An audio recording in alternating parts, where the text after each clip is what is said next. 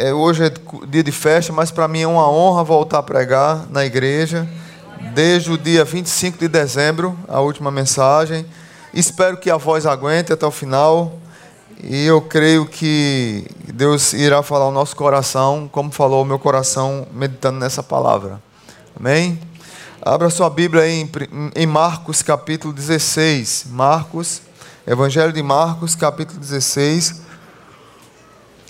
Hoje nós estamos encerrando a série Escândalo da Graça com essa mensagem e com a peça de logo mais à noite, tarde e noite.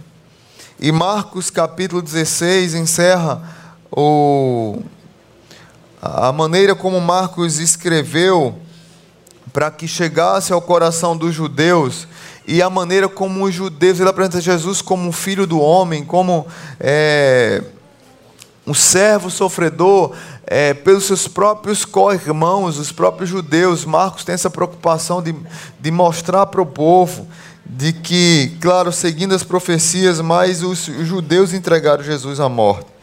Então, Marcos 16 diz assim a palavra, a partir do verso 1 até o verso 15.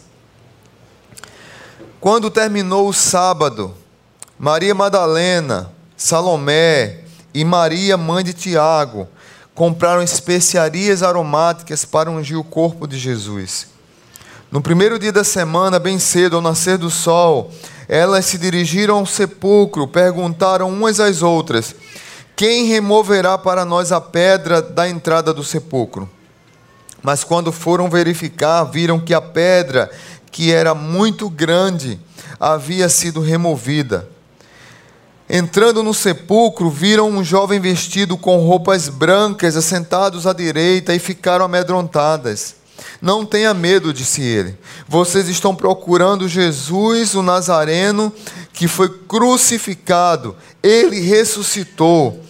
Não está aqui, vejam o lugar onde o haviam posto. Vão e digam os discípulos dele e a Pedro: Ele está indo adiante de vocês para a Galileia. Lá vocês o verão, como ele lhes disse. Tremendo e assustada, as mulheres saíram e fugiram do sepulcro, e não disseram nada a ninguém, porque estavam amedrontadas. Quando Jesus ressuscitou na madrugada do primeiro dia da semana, apareceu primeiramente a Maria Madalena, de quem havia expulsado sete demônios. Ela foi e contou aos que com ele tinham estado, eles estavam lamentando e chorando. Quando ouviram que Jesus estava vivo e fora visto por ela, não creram. Depois Jesus apareceu noutra forma a dois deles, estando eles a caminho do campo. Eles voltaram e relataram isso aos outros, mas também nestes eles não creram. Mais tarde, Jesus apareceu aos onze. Enquanto eles comiam, censurou-lhes a incredulidade e a dureza de coração, porque não acreditaram nos que o tinham visto depois de ressurreto. E disse-lhes: Vão pelo mundo todo e preguem o evangelho a todas as pessoas. Pai bendito, que a tua palavra encontre abrigo na tua igreja e que o teu nome seja glorificado que nessa manhã seja uma manhã de restauração, de salvação e de proclamação do Evangelho. No nome de Jesus, amém. Uma observação que eu queria fazer nesse texto de Marcos, e é interessante, ah, depois de algumas é, estudos, depois de, de grandes estudiosos, grandes teólogos começaram a estudar, eles perceberam que havia um, uma fissura no Evangelho de Marcos, num capítulo, a partir do capítulo 16, a partir do verso 9. Então, alguns estudiosos dizem que Marcos termina abruptamente no versículo 8. E, e e alguns discípulos, naquele período, acrescentaram a, ao Evangelho de Marcos a partir do verso 9. Se você observar com atenção, no verso 9, é como se ele tivesse é, é, redundante, dizendo a mesma coisa. Olha, no verso 1 diz que no domingo ele ressuscitou, no verso 9 diz quando Jesus ressuscitou, ele, aí novamente aparece Maria Madalena. É a mesma história contada de outra forma.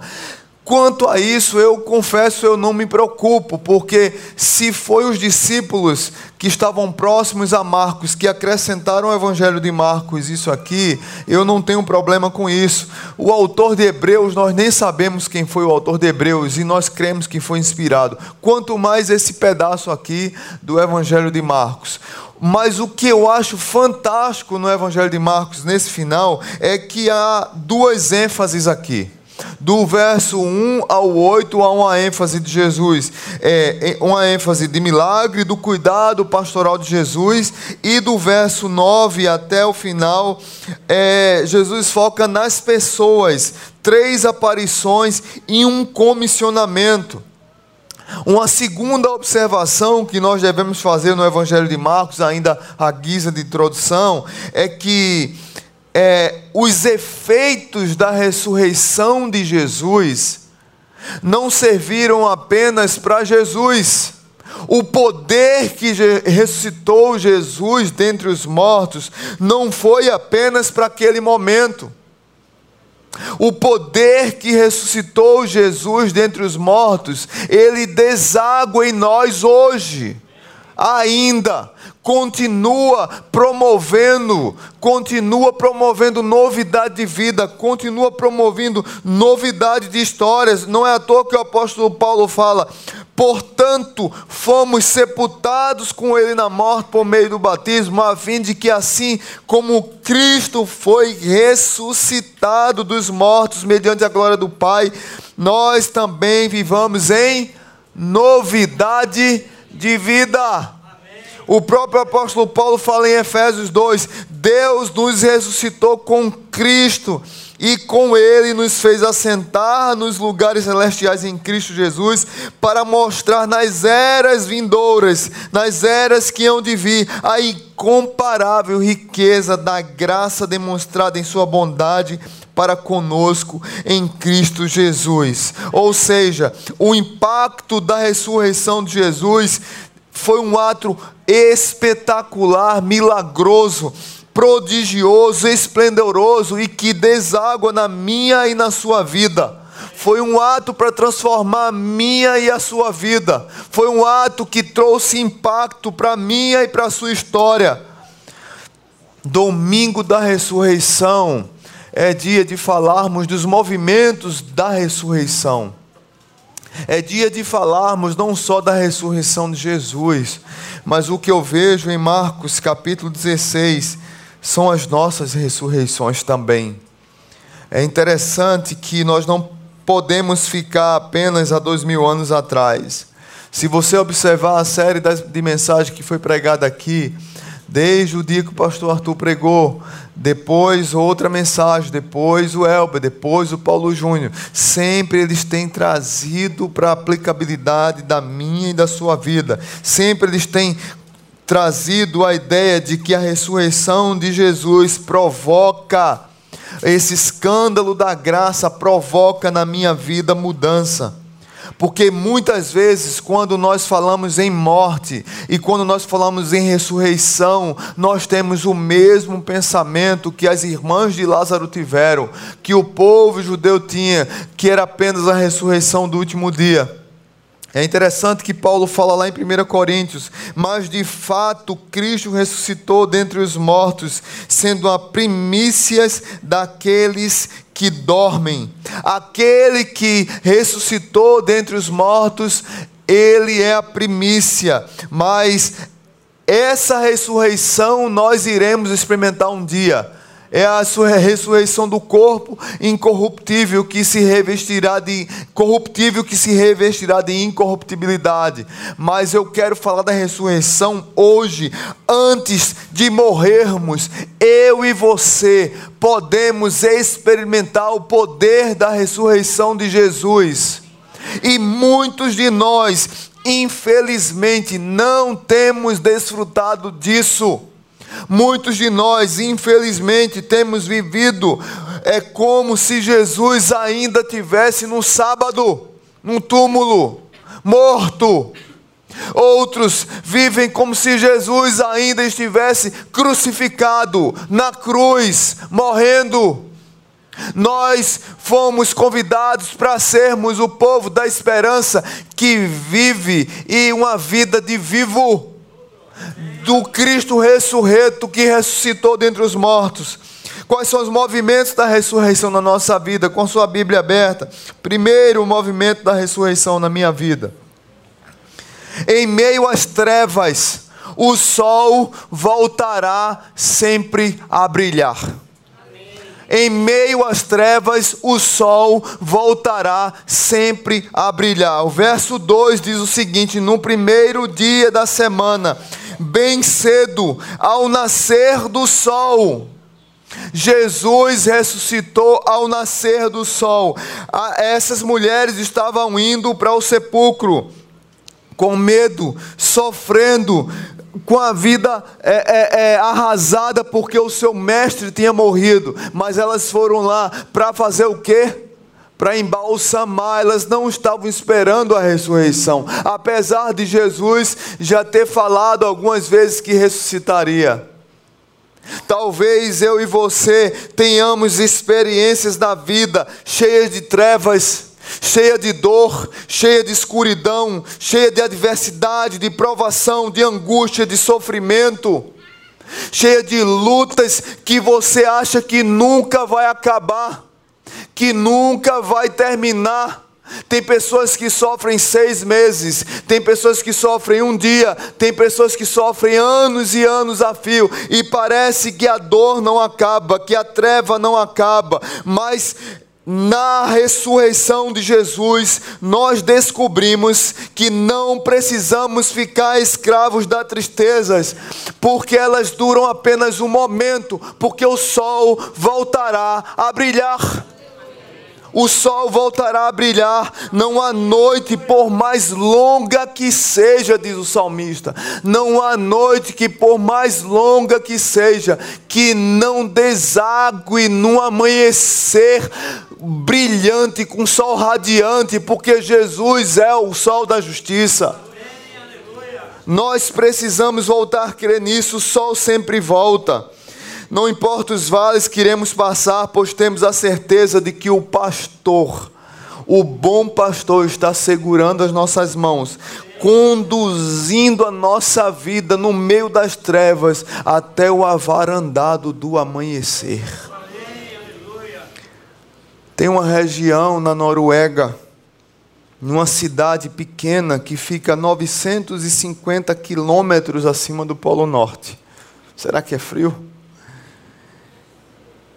A média da temperatura nessa cidade é 20 graus abaixo de zero.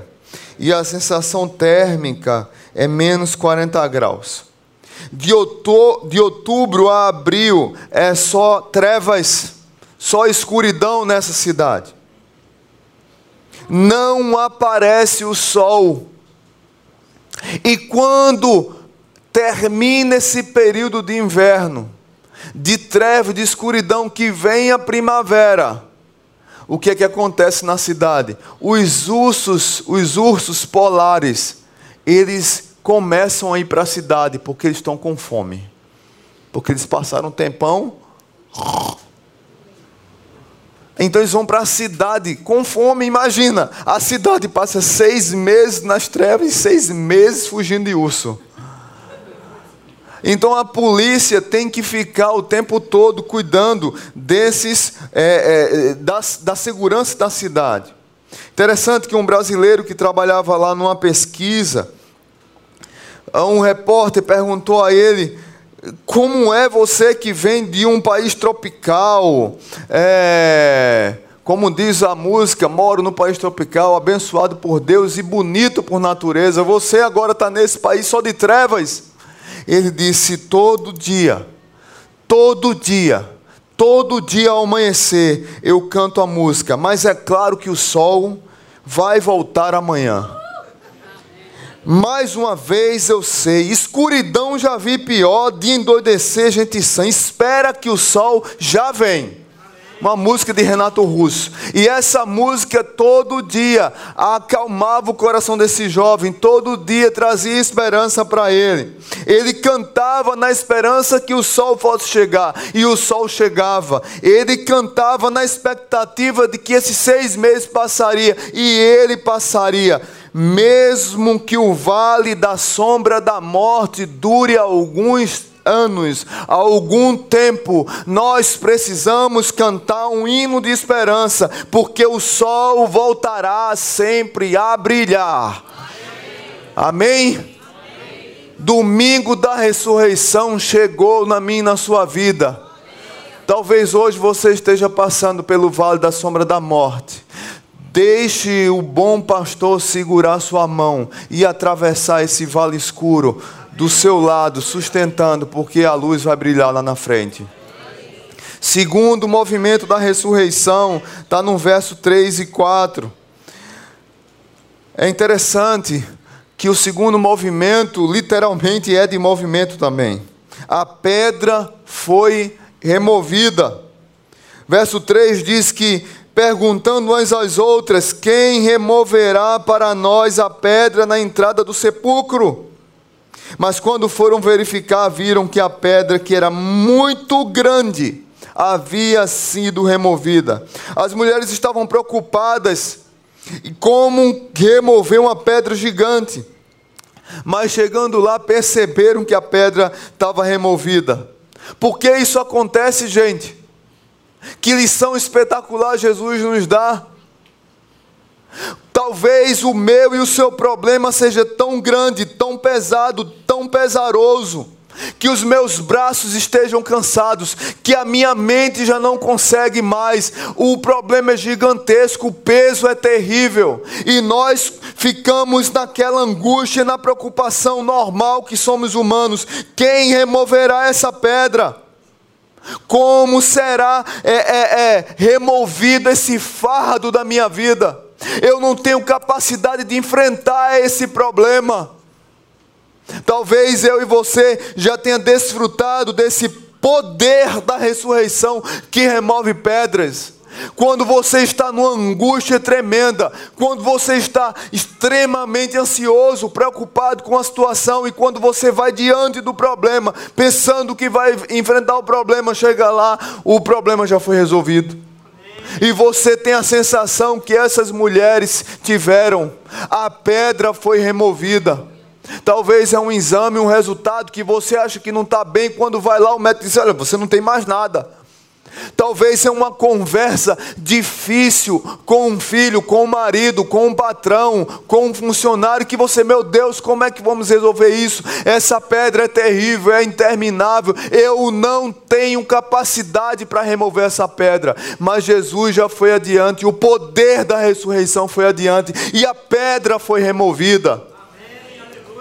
Esse movimento da ressurreição é fantástico. Nós somos surpreendidos pelo poder da ressurreição que remove as pedras, os fardos, os pesos, as misérias da nossa vida, as desgraças que chegam na nossa vida.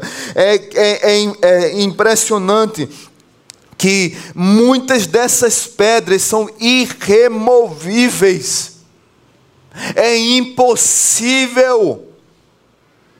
Eu e você passamos por situações que você diz assim: é impossível. Não para o poder da ressurreição. É impossível para a minha vida e para a sua vida. A graça de Deus removeu a maior pedra na nossa vida, que foi a remoção dos nossos pecados. Domingo da ressurreição é domingo de esperança, porque quando Cristo ressuscitou dentre os mortos, pelo poder da ressurreição, ele removeu a pedra que impede de que eu avance para desfrutar da intimidade com Ele. Talvez tenha alguma pedra que esteja impedindo a sua intimidade com Deus vivo o poder da ressurreição já removeu essa pedra. Você precisa desfrutar da intimidade do Deus de vivo. Terceiro movimento que eu vejo aqui em Marcos, da ressurreição, terceiro efeito desse poder da ressurreição na minha e na sua vida, é que nós encontramos vida quando esperávamos encontrar morte. Versos 5 ao 8, especialmente o verso 6, elas estavam amedrontadas, diz a Bíblia, e e o anjo disse para elas: Vocês estão procurando Jesus, o Nazareno, que foi crucificado. Ele ressuscitou, não está aqui. Vejam o lugar onde o haviam posto. Vão e digam aos discípulos dele e a Pedro: Ele está diante de vocês para a Galiléia. Lá vocês o verão, como ele lhes disse. Muitas vezes nós estamos vivendo uma vida que sempre a expectativa, sempre o resultado que esperamos é de morte. Sempre estamos na negatividade, sempre achamos que não vai dar certo. Essas mulheres chegaram lá esperando o defunto e não o encontraram. Foi o que aconteceu com a filha de Jairo, que ele esperava encontrar a filha morta e ele encontrou a filha viva. Foi o que aconteceu com a viúva de Naim, a viúva que tinha apenas um filho, tinha apenas um menino, e ele estava morto. Eu costumo dizer que aquele encontro foi maravilhoso. Ela, o, o, o, o, velório, o enterro, caminhando para o cemitério e se encontra com Jesus Cristo, a única filha de uma viúva e o único unigênito filho de Deus. Mas aquela mulher que estava indo enterrar o filho, que encontrou a morte, ela, na verdade, quando viu Jesus, ela encontrou a vida. Tem muitos de nós que estamos nessa situação. As irmãs de Lázaro pensaram em encontrar morte e encontraram vida. E aqui eu lembro de uma história que marcou a minha vida. Eu tinha aproximadamente oito anos de idade, estava assistindo um programa evangélico na Rede Manchete.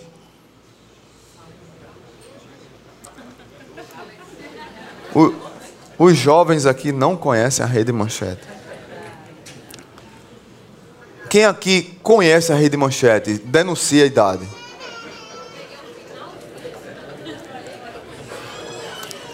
Tem os irmãos que fizeram assim, ó.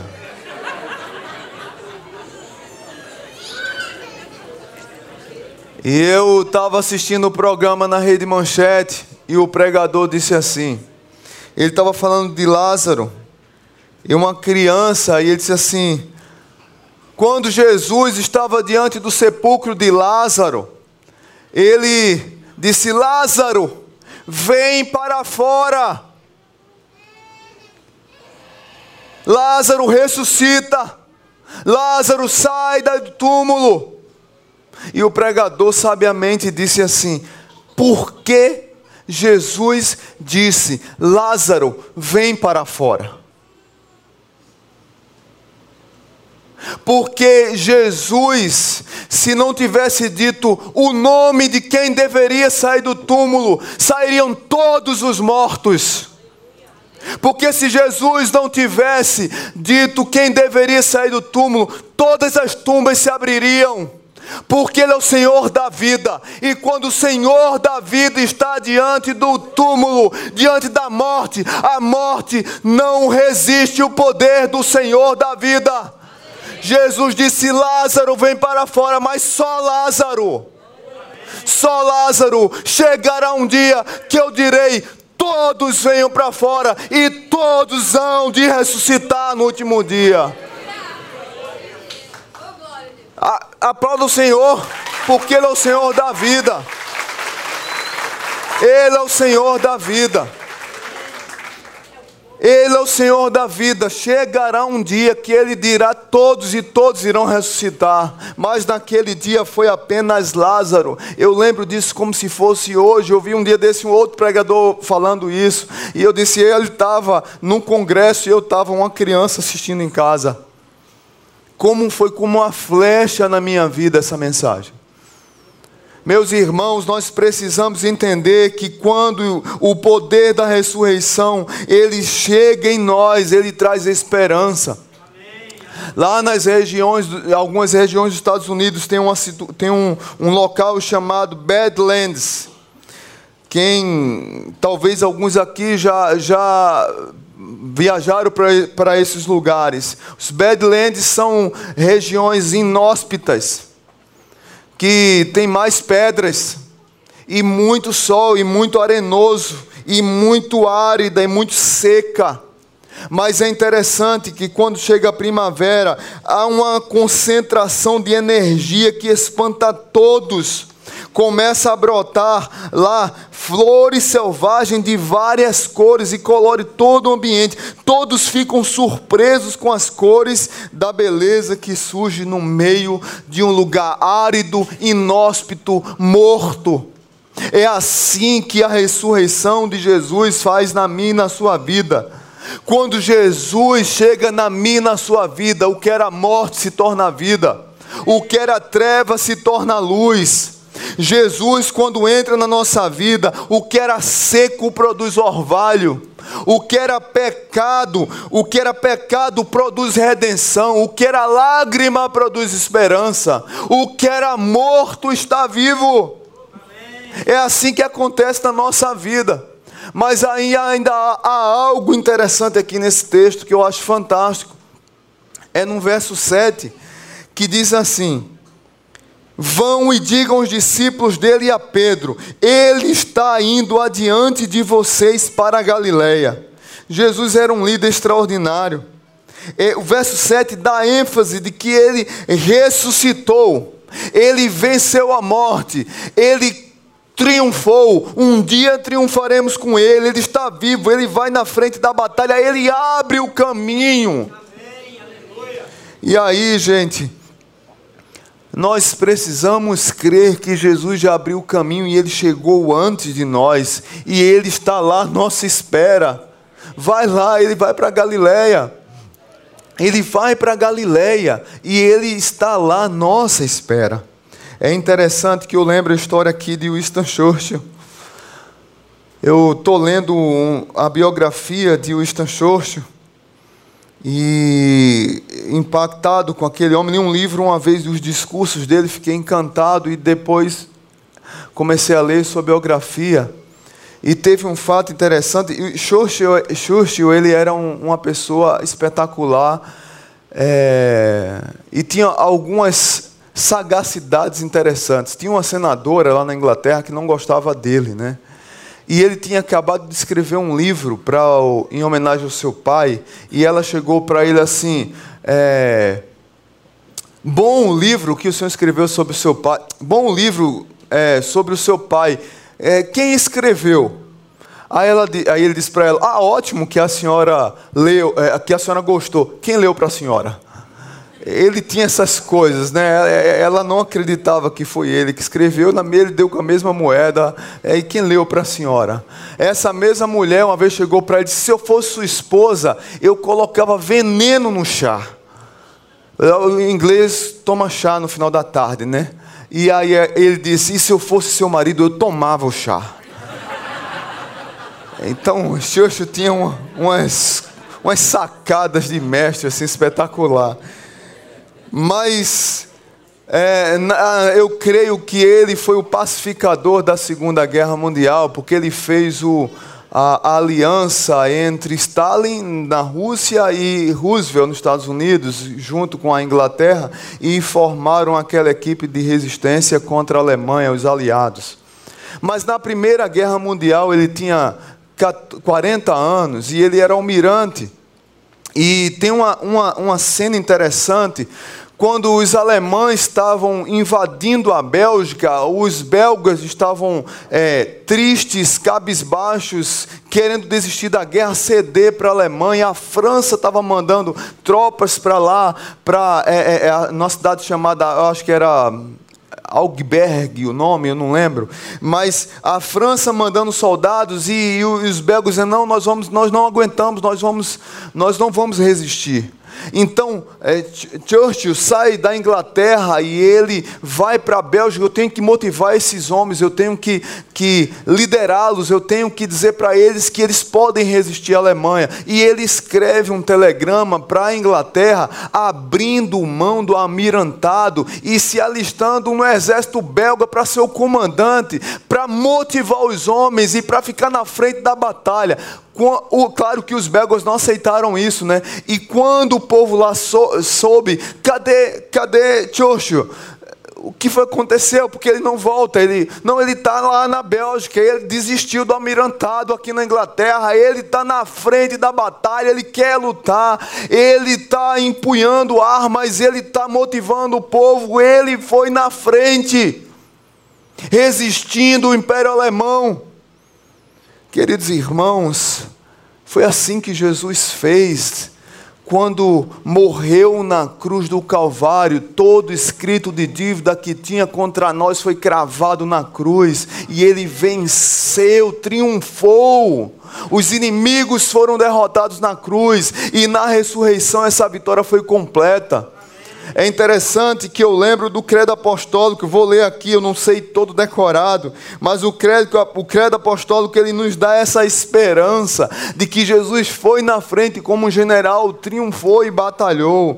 Creio em Deus Pai Todo-Poderoso, Criador do céu e da terra Creio em Jesus Cristo, seu único Filho, nosso Senhor, o qual foi concebido por obra do Espírito Santo, nasceu da Virgem Maria, padeceu sob Pôncio Pilatos, foi crucificado e aqui está um, um, o grande mistério. De cima da cruz, de cima da cruz, Jesus gritou para os fariseus, para os mestres da lei, para os demônios, para o diabo, para os, os anos vindouros, para mim para a sua vida, para o Senhor, está pago, está consumado. Eu venci eu estou na frente da batalha, eu triunfei, eu cheguei onde deveria chegar, a conta foi paga. Nós temos um Senhor que, quando nós esperávamos encontrar morte, encontramos vida. É interessante, queridos, que o texto continua. Ele foi morto, sepultado, ressurgiu dos mortos ao terceiro dia, subiu ao céu, está sentado à direita de Deus Pai Todo-Poderoso, donde há de vir para julgar vivos e mortos, e vamos participar da sua vitória, porque ele triunfou. Queridos irmãos, que coisa linda, que coisa linda a vitória de Jesus na cruz, experimentando no sábado do descanso a desgraça da morte, mas um Deus que nunca pecou e se tornou um de nós, não poderia ser vencido pela morte, porque a morte só existe por causa do pecado.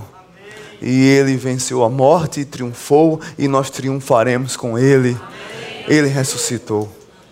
E aí partimos para o final do texto, a segunda parte, o segundo movimento, a partir do verso 9, três lições mais rápidas que eu quero trazer para vocês. O, poderíamos chamar, poderíamos dizer que tivemos três movimentos na primeira parte e agora três encontros. Primeiro encontro é que quando o poder da ressurreição encontra a nossa vida, ele expele os nossos demônios. Verso 9 diz que quando Jesus ressuscitou na madrugada do primeiro dia da semana, apareceu primeiramente a Maria Madalena, de quem havia expulsado quantos demônios? Sete demônios. Quais são os seus demônios? O que é que tem infernizado a tua vida? Muitas pessoas têm vários demônios na sua vida. Uns são o alcoolismo, outros drogas, outros a mentira, e uma, um dado interessante sobre a mentira, eu estava aconselhando uma pessoa esses dias, porque foi vítima de uma mentira, de uma trama diabólica. E eu disse para ela que a mentira, que tem pessoas que são escravos da mentira, sentem prazer em enganar, sentem prazer em mentir, enganar os outros.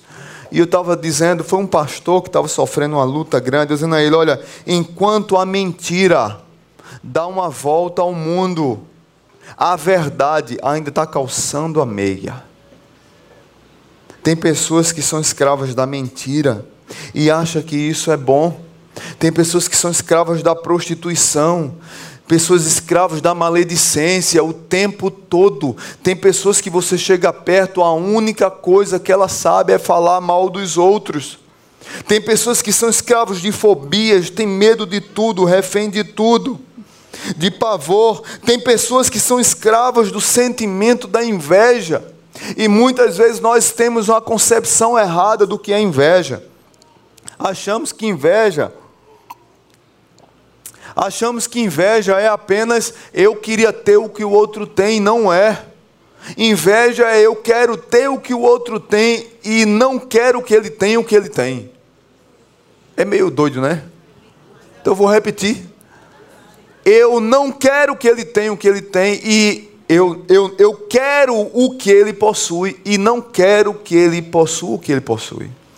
Você vê isso num filme espetacular chamado Amadeus a luta entre Sarielle e Mozart, não é isso?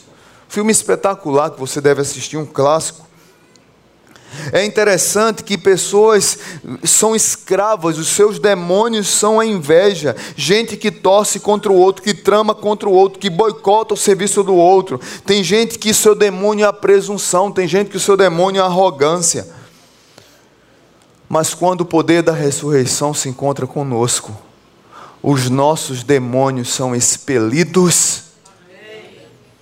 E aí eu lembro a história que eu ouvi de um pregador, de um jovem que se converteu e ele, ele usava anfetamina, usava droga, usava bebida. E ele era viciado em prostituição, ele pagava prostitutas. Ele não conseguia parar de ter é, problemas com prostitutas. E ele disse assim uma vez, e o pastor chegou para ele e disse: Filho, como é que está a sua vida? Está ah, firme? O evangelho tem lhe restaurado? Esse pastor tem. Parei anfetamina, parei droga, parei bebida, mas a mulherada, pastor, eu não consigo resistir. A mulherada é difícil, o negócio bom.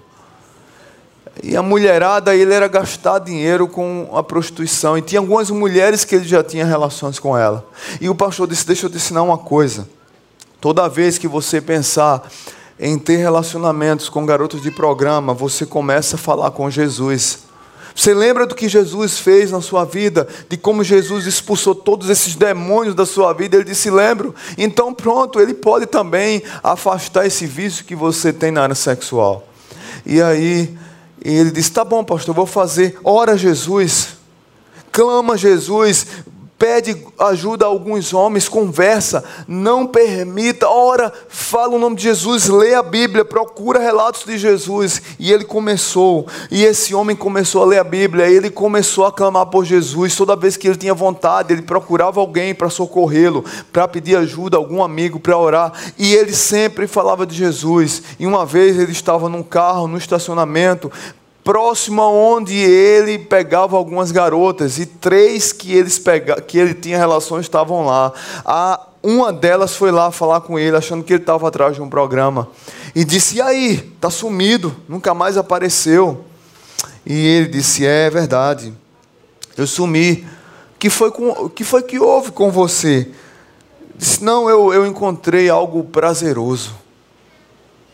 Porque o pastor tinha dito para ele: Olha, quando você se relaciona com Jesus, é prazeroso, é gostoso se relacionar com Jesus. E ele disse: Eu encontrei algo mais prazeroso, mais gostoso de viver.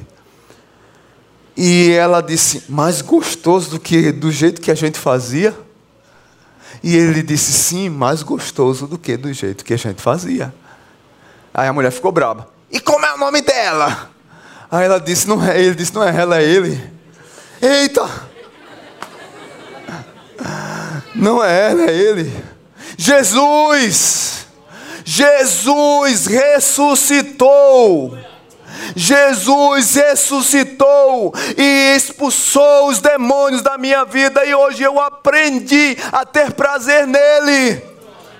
Quantos de nós estamos mortos quando nós deveríamos estar vivos? Quando de nós estamos vivendo uma vida de defunto, quando o poder da ressurreição está diante de nós o tempo todo, querendo nos abençoar, querendo expulsar, expurgar os demônios da nossa vida, e nós estamos escravos do pecado ainda. Eu sei que não é fácil, mas é possível ter uma vida prazerosa com Jesus. Como bem disse Rafael aqui hoje de manhã, eu pecadora, miserável, cheia de defeitos, mas eu estava orando a Deus e veio um prazer tão grande, uma alegria tão grande. O problema é que nós desprezamos esses relacionamentos com Jesus. Segundo encontro que Jesus tem, está no verso 12. A ressurreição se manifesta nas coisas simples e cotidianas da vida. Depois que Jesus apareceu, depois de Maria Madalena, depois Jesus apareceu noutra forma a dois deles, estando eles a caminho do campo. Esses discípulos aqui são os mesmos discípulos que Lucas relata lá em Lucas 24, os discípulos no caminho de Emaús. Está aqui o entrefeito entre a ressurreição e a nossa vida. Está aqui um texto que é o cerne praticamente de tudo o que eu falei aqui. Porque a ressurreição de Jesus tem a ver com a minha vida hoje. Hoje. Não precisamos estar num templo sagrado para encontrar Jesus. É interessante que, mesmo que fujamos de Jesus, Ele vai ao nosso encontro. Quando o anjo disse assim para eles: Olha, vá dizer para os discípulos e a Pedro que tinha negado Jesus, os discípulos no caminho de Emaús haviam abandonado o projeto Jerusalém, desistiram de Jesus e eles estavam indo embora para Emaús. Jesus foi atrás deles. Quantos de nós fugimos? Fugimos nas, nas coisas cotidianas da vida, e são nas coisas cotidianas da vida que o poder da ressurreição chega do nosso lado para nos trazer de volta para nos abraçar e nos trazer para o centro, para nos abraçar e nos levar de volta para Jerusalém. Não tem que ter dia especial, não tem que ter lugar especial, não tem que ter lugar sagrado, não tem que ter denominação especial, não tem que ter livro especial, tem que ter Jesus na nossa vida. A palavra de Jesus na nossa vida é no trabalho, na escola, na padaria, é com o vizinho, é em casa, é na cama, é no banheiro. Nós precisamos ter o coração sensível para desfrutar do poder da ressurreição na vida cotidiana. Muitos de nós pensamos em desistir, fugimos da caminhada, abandonamos a fé, porque muitos de nós achamos que encontrar com Jesus é apenas dia de domingo na igreja. E abandonamos Jesus durante a semana. E é interessante que esse encontro significativo com Jesus não tem um dia único apenas. Descobrimos que não é depois da morte, mas é nessa vida aqui que o poder da ressurreição nos encontra. E esse poder da ressurreição dá sabor especial à nossa vida. Eu acho que Jesus, eu acho que Jesus era nordestino. Porque Jesus dá um tempero para a nossa vida, não dá? Diga aí a verdade. Não estou aqui falando de outros estados, porque eh, tem uns goianos ali que fazem uma pamonha abençoada, os cariocas, os paulistas. É, tem a turma boa aqui de todo canto. Mas o tempero nordestino é diferente. Não é, gente? Jesus dá sabor especial à nossa vida dia a dia. Nós precisamos desfrutar desse sabor. E por último, terceiro encontro, o poder da ressurreição nos dá uma missão, e essa missão dá sentido à nossa vida. Verso 15. Depois que essas mulheres choraram, foram lá dos discípulos, depois desses discípulos no caminho de Emaús se encontrarem com Jesus e voltarem para Jerusalém para dizer aos discípulos, o próprio Jesus aparece para os discípulos. Verso 14 diz: Mais tarde Jesus apareceu aos onze, Judas havia morrido. Enquanto eles comiam, Jesus censurou-lhes a incredulidade e a dureza do coração, porque não acreditavam nos que o tinham visto depois de ressurreto. E Jesus disse assim: Vão pelo mundo todo, pregue o evangelho a todas as pessoas. A missão de Jesus dá sentido à minha vida e à sua vida. A nossa vida só tem razão de ser quando nós dizemos assim para o Senhor: Eis-me aqui, envia-me a mim. Eu preciso voltar a ter essa convicção. Jesus disse para ele, para eles que estavam com medo e que não acreditaram que Jesus havia ressuscitado: vão pelo mundo e preguem o evangelho a todas as pessoas. O mais pulsante, significativo, é que o que dá sentido à nossa vida é servir aos outros, é levar as boas novas para os outros, é dar um abraço nos outros. Nós temos um poder dentro de nós. Nós precisamos, como crentes bereanos antigos. Eu disse aqui no CMI semana passada, a gente no CMI, quase 40 pessoas. E aí tinha uma galera que estava tá vindo da Assembleia de Deus. Eu disse: Deus está abrindo as janelas do céu e derramando o Espírito Santo na Zona Sul. Para ver se põe fogo nesse povo. Para ver se esse povo acorda para Jesus. Para ver se esse povo tem experiências com Deus verdadeira.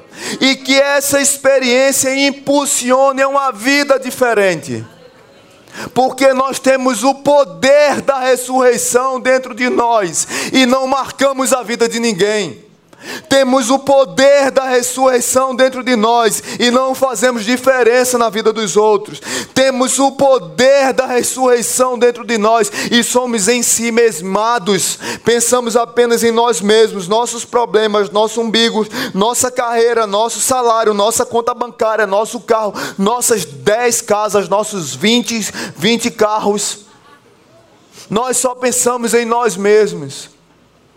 E o poder da ressurreição nos impele a pensar nos outros, a olhar para fora, a olhar para quem precisa. A luz do Evangelho passa na nossa vida e ela apenas não passou, ela entrou dentro de nós e ela precisa desaguar na vida dos outros através de gestos, de significados e de outras coisas mais. Nós perdemos o significado quando essa luz não brilha em lugar nenhum. Interessante que eu estava vendo uma entrevista de é, Oprah Winfrey, o nome dela. Me ajudem. E eu fiquei impactado com uma, uma entrevista daquela mulher. O repórter perguntou para ela: O que precisa fazer para acabar com a maldade no mundo? E ela disse: Só precisa acender um fósforo, uma luz. E o repórter ficou boquiaberto. E aquela mulher disse com todas as suas forças: Nem toda a escuridão do mundo consegue apagar e acabar com uma pequena luz. E nós temos a luz da vida. Nós temos o sol da justiça, nós temos o Deus que venceu a escuridão e que Ele é luz dentro de nós e não conseguimos acender essa candeia lá fora. Que Deus impacte a nossa vida, irmãos. Concluo com a história de Érico Veríssimo. Numa de suas biogra... Na sua autobiografia, Érico Veríssimo dizendo, no início do século XX, lá no interior de Porto Alegre, ele conta uma experiência interessante, dizendo que na cidade que ele morava tinha apenas um médico e o médico era veterinário. E certa vez chegou um homem lá baleado e a cidade escura, é, tinha um horário que tinha luz. o médico olhou para Érico Veríssimo, tinha mais ou menos 10 a 12 anos, e deu para ele uma lanterna, uma candeia e disse assim: Você vai iluminar aqui o tempo todo, que eu vou fazer uma cirurgia nesse homem agora. E ele ficou trêmulo, iluminando ali aquela cirurgia no meio da rua, colocou lá em cima de um banco aquele homem tentando tirar aquela bala, estancar o sangue, o médico lá trabalhando, as pessoas ao redor. E quando ele começou a ver sangue, quando ele começou a ver órgãos, ele começou a ficar tonto. E ele começou a botar na cabeça dele: Eu não posso desmaiar. E o médico: Olha a luz, a luz está mexendo. A luz, olha, esse homem, a vida dele depende de você. E ele voltava e punha a luz lá. E ele dizia assim: Eu não posso desmaiar, Senhor, eu não posso desmaiar, porque esse homem vai depender, a vida dele depende de mim. Eu não posso desmaiar, porque se eu desmaiar, não vai ter luz e esse homem morre. Eu não posso desmaiar, porque essa vida precisa de luz. E ele ficou assim quando terminou a cirurgia, que estava tudo calmo. O médico pegou o Érico Veríssimo e agradeceu. Disse: Olha, muito obrigado, você foi muito útil nessa noite e me ajudou a salvar a vida desse homem. E Érico Veríssimo, com 10, 12 anos, ele aprendeu que o verdadeiro sentido da vida é quando somos úteis para os outros e que podemos ajudar os outros. O poder da ressurreição está dentro de você. O poder da ressurreição está dentro de você. A luz do Senhor está dentro de você. Você precisa ajudar os outros.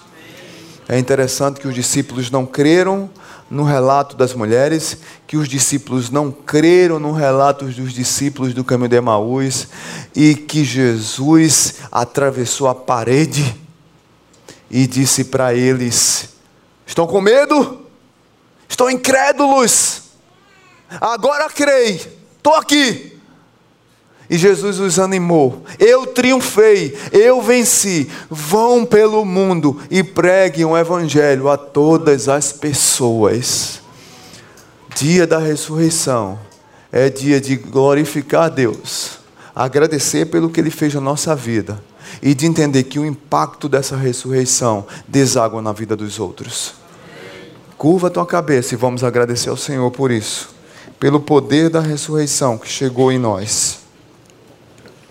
Pai Santo, muito obrigado por essa manhã. Aqui tem vidas que talvez precisem, ou hoje ouvir uma palavra que precisem fazer algumas, tomar algumas decisões. Falamos alguns movimentos da ressurreição aqui, ó Pai. E esses movimentos, eles impactam a nossa vida e nossa caminhada. Mudam a nossa história eu queria, Pai, agradecer a Deus por essas vidas que estão aqui hoje, que talvez estão é, como a terra árida, como os Badlands, que estão precisando receber a primavera que vem do Senhor para restaurar as suas vidas. Pai, promove nessas vidas aqui cura, restauração, salvação. A minha oração é que essa manhã, ó Pai, esses amados que estão aqui, eles possam sair daqui cheios da graça, da misericórdia e da ressurreição de Jesus em suas vidas, entendendo que a ressurreição teve impacto em suas vidas, mas não podem ficar apenas para si, mas deve desaguar em quem precisa da luz que habita em nós. Eu não vou pedir para você vir aqui à frente, eu vou pedir para você continuar orando. Mas se Deus falou com você nessa manhã, e se você tem alguma decisão a tomar nessa manhã, eu queria que você ficasse em pé, onde você está. Não precisa vir aqui, que a gente ainda vai celebrar a ceia. Mas fique em pé, onde você está. Eu quero orar por você especificamente. Se Deus falou com você nessa manhã para tomar uma decisão, fique em pé. Eu quero orar por você. Amém. Amém. Pode ficar em pé em algumas das, alguns dos movimentos da ressurreição, alguns dos encontros de Jesus, se Deus falou com você, fique em pé. É você e Deus agora, a igreja está orando. Eu peço que a igreja continue orando por sua vida. Tem mais alguém? Eu peço para ficar de pé. Amém. Amém. Tem alguém aqui que não entregou sua vida a Jesus ainda? Se Deus falou com você nessa manhã, eu, eu, eu, eu quero desfrutar dessa ressurreição. Queria que você ficasse em pé também. Você não é de nenhuma igreja, você não nunca teve um encontro com Jesus, mas Jesus falou contigo nessa manhã. Tem alguém? Queria que você ficasse de pé. Quero orar por você também. Tem alguém aqui que quer entregar sua vida a Jesus? Eu quero desfrutar desse poder da ressurreição. Alguém? Pai Santo, muito obrigado por essas vidas. Essas que estão aqui tomando uma decisão para mudança. O poder da ressurreição, ele está dentro de nós e nós precisamos crer nele. Entender que esse poder da ressurreição, ele muda a nossa história. Que o Senhor ressurreto é aquele que impacta a nossa vida, a nossa geração, muda o quadro da nossa vida. Abençoa esses irmãos que estão aqui, Senhor. Cuida deles, dá a eles ânimo para não desistirem da caminhada Dá a eles ânimos, ânimo para que eles continuem firmados na rocha eterna que é o Senhor. Dá a eles ânimo para que eles possam compreender que o poder da ressurreição lhes impactou nessa manhã, para que eles vivam em novidade de vida. Os abençoa, os guarda, lhes dá força e sabedoria. Se eles tiverem que pedir ajuda a alguém, que eles peçam. Se eles tiverem que gritar por socorro, que eles gritem mas que eles não estejam sós. E que eles saibam que o bom pastor está segurando as suas mãos, mesmo diante da escuridão que talvez alguns estejam passando. E eles vão desaguar numa varanda linda e desfrutar num sol que nasce. Muito obrigado por essas vidas, Senhor. No nome santo de Jesus. Amém.